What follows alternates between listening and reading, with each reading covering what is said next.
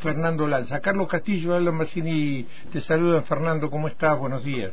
¿Cómo estás, Aldo? Muy bien, muy bien. Acá estábamos comentando con Carlito porque anoche estaba, estuve viendo, mirando un poquito cierres de campaña, en el caso de Patricia Burri, eh, de Miley, eh, eh, pero quería comenzar la charla con vos con una, con una reflexión no es nada nuevo, ni, ni, voy a descubrir nada nuevo, pero por ahí nos interesa tu análisis, tu visión, le interesa a la audiencia en general. Eh, ¿Cómo hemos llegado a, o el país ha llegado a esta instancia? Eh, te lo digo porque después de verlo, el discurso de Milei, por ejemplo, y, algunas cuestiones de la noche de Patricia Bullrich y otras de, durante la semana o la semana anterior, ¿Cómo, cómo hemos llegado este, a esta instancia donde existe la clara posibilidad de que sectores de derecha, antiderechos en muchos aspectos, este, puedan acceder eh, al gobierno de nuestro país, más allá de lo que uno puede hablar de los avances de la derecha y los posicionamientos, eh, ha habido un retroceso, evidentemente, de sectores que otrora este, bregaban o intentaban, por lo menos, por el bienestar este, de las clases eh, populares o de, los trabajadores. ¿Qué, ¿Qué, es lo que ha pasado, a tu entender? Bueno, mira, eh, son varias cosas a la vez. quizás em, eh, hay, hay como una especie de, frustración importante en la población, eh, que en general se combina con la crisis económica. No es tanto una crisis política, o sea, los valores políticos como vos describías recién, eh, ampliación de derechos, progresismo, eso no está en discusión, pero sí yo creo que los últimos, el, gran principio de Maquiavelo de hace más de 500 años, que vos que, que decía que si vos le tocas el bolsillo, el patrimonio a tus súbditos, no te lo van a perdonar. Bueno, yo creo que está más vigente que nunca. Yo eh, creo que la crisis económica, la, la inflación descontrolada, eh, la quita de poder de compra de los salarios, dejar al más del 70% de la población asalariada y no asalariada eh, por debajo del umbral de la pobreza, estando trabajando a pleno, porque todos trabajan, pero son todos pobres, y eso yo creo que ha calado muy hondo. Y después, paralelamente, creo que hay una frustración con eh, promesas incumplidas, ¿no? Yo creo que había una gran expectativa del gobierno de Alberto Fernández. Bueno, y yo creo que en el fondo, eh, bueno, a ver, vamos al ejemplo más simple a lo más importante. Eh, la forma en que, de lo más simple, por ejemplo, de los billetes. Yo el otro día lo observaba Apenas asumió Alberto Fernández y dijo que iba a cambiar los billetes de los pajaritos, las ballenas, los leones, los tigres, no sé, ¿no? Ya Bueno, todavía no lo ha hecho. Y recién, el, hace 30 días se emitió un billete de 2.000 con Carrillo y otra investigadora científica argentina, que no recuerdo el nombre, y acaba de imprimir el billete de San Martín de 1.000, reemplazando eh, el pajarito de 1.000. Entonces, ese es un detalle, por ejemplo, ¿no? Cuatro años para cambiar un billete. Yo creo que era un símbolo, un símbolo pedido de eliminar eh, los animales de los billetes, ¿no? Después, la forma en que se negoció con el Fondo Monetario Internacional. Yo creo que eso caló muy hondo también. Eh, la forma en que se negoció, la forma en que caían sucesivamente los ministros de Economía, eh, la discusión entre la vicepresidenta y el presidente. Yo creo que todo eso fue mellando un poco y llegamos hasta acá. llegamos hasta acá con un candidato Milei que hace dos años que lanzó su campaña, que no dice mucho, solo es un voto protesta.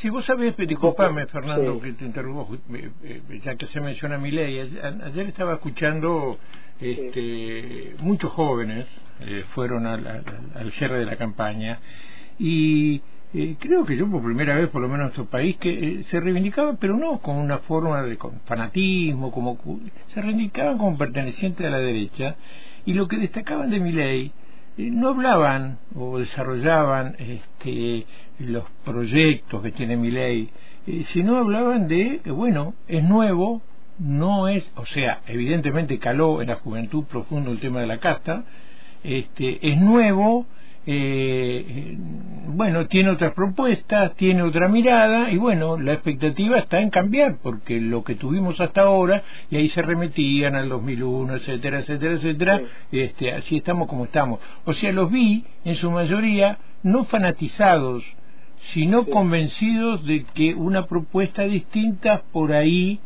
los puede puede ayudar al país. No sé si han profundizado en las consecuencias de muchas de las propuestas de, de mi ley, pero eh, no encontré, eh, por lo menos en lo que vi, eh, o, fanatismo o, o, bueno, cuestiones por el estilo. Es como que asumen más que pertenecen a la derecha, que son de derecha. hay, hay, hay un avance del neoconservadurismo. Hay un neoconservadurismo bastante avanzado que ha, que ha entrado a las filas jóvenes de nuestra población, es cierto, eh, ya estaba en las generaciones de adultos, o sea, en las generaciones grandes, de arriba de 50 años, ya estaba este, este, este conservadurismo instalado, ¿no? Hace unos cuantos años. Y paralelamente a esto, me parece como que también eh, nuestra dirigencia política no supo renovar eh, emociones, o sea, primero que no se renuevan ellos, porque no hay renovaciones de cuadros eh, políticos, no hay, hay mucha reelección una tras de la otra, mucho político que quiere seguir estando en el candelero, me parece que después de 20 años vos tenés que dar el espacio y lugar a otro joven, no hay renovaciones de dirigentes dentro de los cuadros progresistas, y eso también eh, ha llevado a un límite de agotamiento, o sea, eh, repetir siempre el mismo esquema, no emocionar, no llegar al corazón de la militancia. bueno, creo que, que ha ido conjugando este cuadro que vos un poco lo describís, ¿no?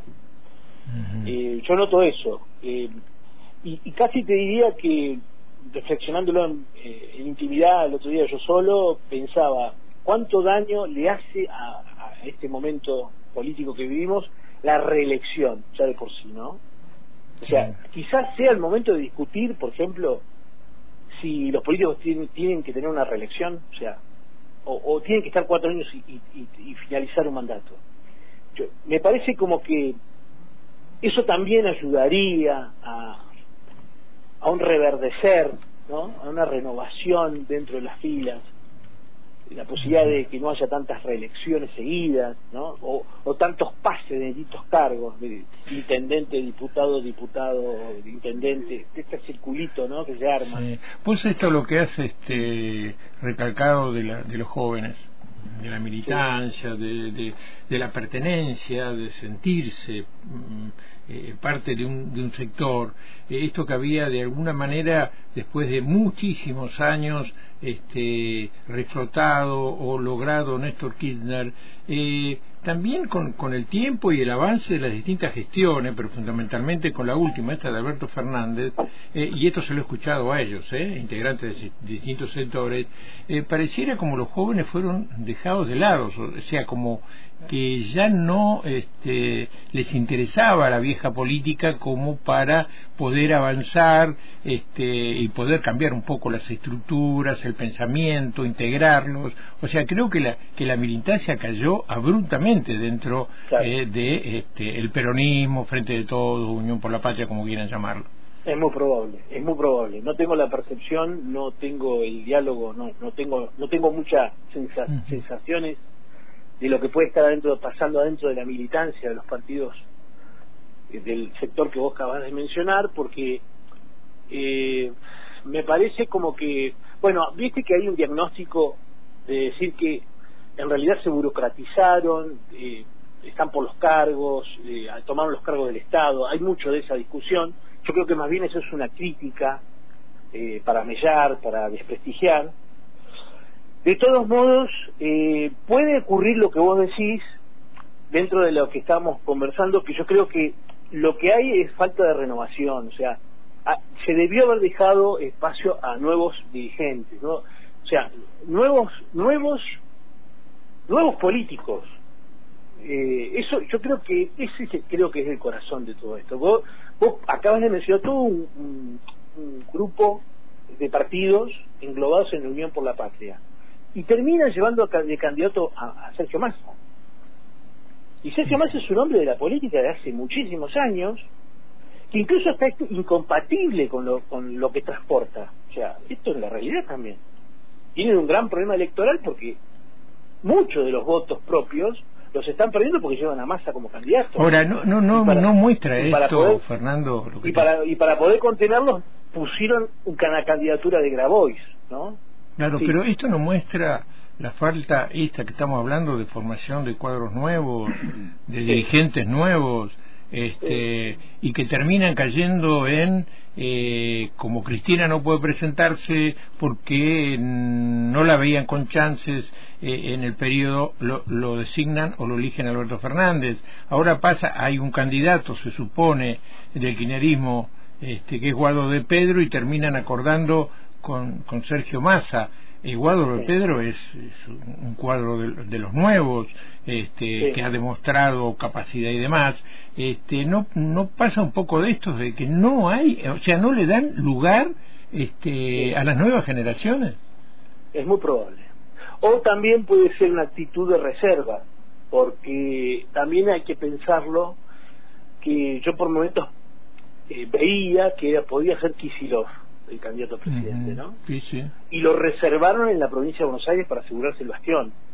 También, también veo eso, ¿no? Como que estaba la renovación, pero la, la como que la encapsularon, ¿no? también, ah, también hay una realidad de eso, que, no hay que negarla, ¿no? Sí, sí, mm, está claro. Eh, ¿Y de la izquierda? ¿Qué ves en la izquierda?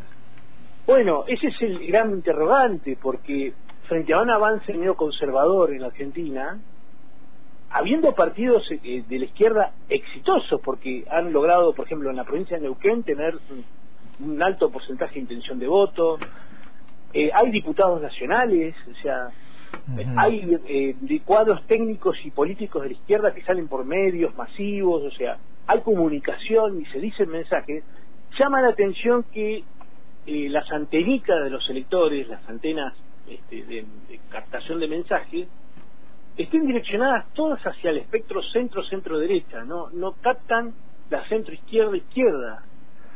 Eh, es llamativo eso, ¿no? Y siempre quedan como, yo he estado mirando los últimos testeos nacionales y están con una representación o una posible intención de voto para el domingo 13 muy baja en proporción a lo que logran los, todos la sumatoria de los grandes partidos de centro derecha derecha, ¿no? Es llamativo, es llamativo eso, llama mucho la atención porque eh, en algún momento eh, pensé y sospeché que bueno, ahora viene el momento de la izquierda frente a esta este neoconservadurismo. Y no ocurre eso. Eso es lo que llama mucho la atención del electorado, o sea, e, evidentemente es muy emocional el voto, evidentemente está compuesto por afectos y actitudes afectuosas y emocionales, o sea, hoy te voto en contra porque estoy enojado por esto, hoy te voto a favor porque porque estoy en contra de fulana que no me la banco o no me banco este y este es este es chorro y este es chorra. O creo que todo ese juego emocional está a flor de piel jugando de hace por lo menos ocho años o más de diez años y no lo hemos supido no hemos no hemos no hemos tenido la capacidad de suturar esa herida. O sea, tenemos una sociedad que sangra por algún lado, emociones no controladas. Claro, es, preocupante. claro, es, preocupante como si en tu casa estuvieras, estuvieras todos los días a los gritos y no tuvieras una conversación. claro. Sí, preocupante que estén, que estén las emociones por, por, por encima de, de, razonar y pensar cuáles son las propuestas, las posibilidades ciertas y demás, sí, sí, es, muy, preocupante. Sí, porque parte del país lo necesita, no es que estamos hablando de un país que está y nos podemos dar el lujo de, de, de, jugar por emociones, ¿no? Claro. Eh, Tenemos eh, un problema serio de todo punto de vista, una crisis social, una crisis económica. Bien. Sí, eh, cuadro ¿qué, qué, ¿Qué importancia tienen realmente las pasos eh, con vistas a las elecciones de octubre? Eh, ¿de qué manera puede incidir que a uno le vaya bien o muy bien y a otro no le vaya tan bien? Sí. Mira, las pasos en general como instrumento electoral son importantes. Que más allá de la elección o la designación de los candidatos, ¿no? ¿no? Que, ¿Cómo pueden posicionar con relación a las de octubre? Y, tienen importancia, porque, porque a ver, eh, Primero que alinea eh, los espectros, o sea, vos sabés bien que las sumatorias y los discursos se alinean posteriormente para octubre y tenés las grandes dimensiones en contenidos electorales. O sea, vos sabés bien que si bien Larreta y Bullrich han discutido públicamente fuerte entre ellos, cuestiones personales, no sé si de proyectos, fueron cuestiones muy personales, eh, fíjate que unifican el búnker para el domingo, para esperar los resultados. Entonces, yo creo que hay una, una búsqueda de coincidencias. Después, en el caso del otro gran espectro, eh, Massa Grabois, bueno, si bien no hay búnker compartido, y hay una hay una coincidencia porque se permite una, una interna, aclaro una cuestión importante también está eh, Guillermo Moreno en, esa discusión de la sí, que dice ser el único peronista realmente entre los candidatos. Está Guillermo Moreno, claro, está Guillermo Moreno, Grabois y, y Massa, ¿no? O sea, entre ese gran espectro, que yo creo que el voto de Guillermo Moreno no va a estar después en la sumatoria de la cabeza del que gane esta interna. No va a estar ahí, claramente. Y, y tengo mis serias dudas sobre el voto de Grabois que vaya hacia Massa, si Massa gana la interna. ¿Pero qué iría? ¿A, a, la izquierda? Eh, ¿Nulo? ¿No votarían? exacto, yo veo una, como una especie de desperdicio, ¿no? Veo como votos desparramados, lo veo un poco de abstención, no participar, veo votos nulos y veo mucho voto hacia la izquierda, de, parte de Grabois. Yo no veo el voto en masa, ¿viste? O sea, salvo que masa empieza a girar. Ayer ya se mostró con todos los rectores de las universidades públicas. Sí, estuvo con las organizaciones sociales antes de ayer también. Sí, eh, sí ahora un giro, pero bueno. Sí, pero eh, eh, yo estoy, concuerdo con vos aparte por el discurso de Grabois. El discurso de Grabois en este momento es antimasa. Sí, sí, claramente. Escúchame, y, y, y el electorado o los seguidores de la reta eh, se volcarán y votarán posiciones eh, extremas como la de por ejemplo Patricia Bullrich este, con mano más dura y demás los van a votar igual a pesar de que está masa en el otro sector. Sí sí definitivamente. No no sí sí, ellos tienen ese espectro consolidado por la, la cacería de brujas que tienen construida con, con el gran eh, antiperonismo ese gorilismo todavía está vigente. O sea, en Argentina está vigente y está a flor de piel, que es lo que yo te decía hace un rato. Y paralelamente a esto, te diría que si Massa no saca más de 28, 29 puntos, está en un gran problema para después en octubre.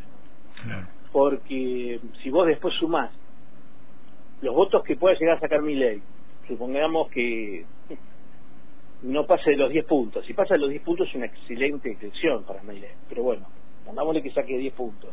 Bullrich y Larreta tengan entre los dos algo de 30 puntos. ¿Vos qué duda tenés de que los votos de Milei no vayan al candidato ganador de, No, el peronismo no va a ir, obviamente. No, por supuesto. Entonces, entonces vos ya tenés una situación donde eh, el gran voto de Grabois y de Moreno no van a estar en masa. Massa va a quedar topeado en 20 pico de puntos, no llegando al 30 y el espectro centro-derecha-derecha va a estar arriba de los 35 puntos seguro. O sea que van a estar bordeando la primera regla de la elección directa para presidente en octubre, que es más de 40 puntos y diferencia de 10 puntos con respecto al segundo. Están al borde de lograr la reelección de presidente en, eh, directa en octubre, sin balotaje. Qué panorama. no sé si te reuní la mañana, pero este es el panorama que hay. Este, eh, la cuestión está entonces también un poco en qué pasa el conjunto por el cambio, quién gane la, los pasos. Yo, yo particularmente, Fernando, contrariamente a lo que vos pensás, este, considero que puede haber un sector del, del larretismo que eh, al estar Massa como candidato a presidente pueda llegar a pensar no en votar a Patricia Bullrich, sino a Massa. Claro, vos pensando que gane Bullrich. Y gane Burrich, obviamente. Claro, pero si, No, en el caso contrario, listo. Sí. Claro, no sonado, sí, tal cocinado. Sí, sí, sería lo único. Fin, fin, del, fin de la historia, sí. Bien, Fernando. Vamos a seguir en contacto. Eh, obviamente está viviendo el país una instancia este, es muy muy especial y, que nos genera temores por un lado este, de lo que pueda pasar si gana la derecha, pero no tampoco tan tranquilos eh, si gana el sector de, Unidos por la Patria, porque bueno, hay cuestiones que todavía siguen sin cerrar. O sea, no es el proyecto, eh, déjamelo decir así, nacional y popular eh, que, se que se votó con con la esperanza de que Fernández eh, lo llevara adelante. ¿sí? Así es. Bien, Fernando, muy amable, ¿eh? muchas gracias como siempre. Y saludos a Carlos y a todos. Abrazo, abrazo. Bien, hasta luego. Fernando Lanza, eh, y no, no leo nada. Después te voy a estar comentando los 27 candidatos a presidente que hay. 27 candidatos. 27. Perfecto. Eh, vamos a estar hablando en un rato más también con este candidato. Precandidato, perdón. Dije candidatos. no, no, está bien, también son precandidatos. este, estaba mirando acá que vamos a estar hablando con, en un ratito nomás con Jeremías Salazar, que es del MST, que es primer candidato a legislador por el FIT, Unidad, y eh, posteriormente con Mariano Lavín, candidato de Juntos Somos Río Negro eh, se están terminando, obviamente nos estamos acercando a la veda electoral, este, la idea es tratar de hablar con todos los sectores.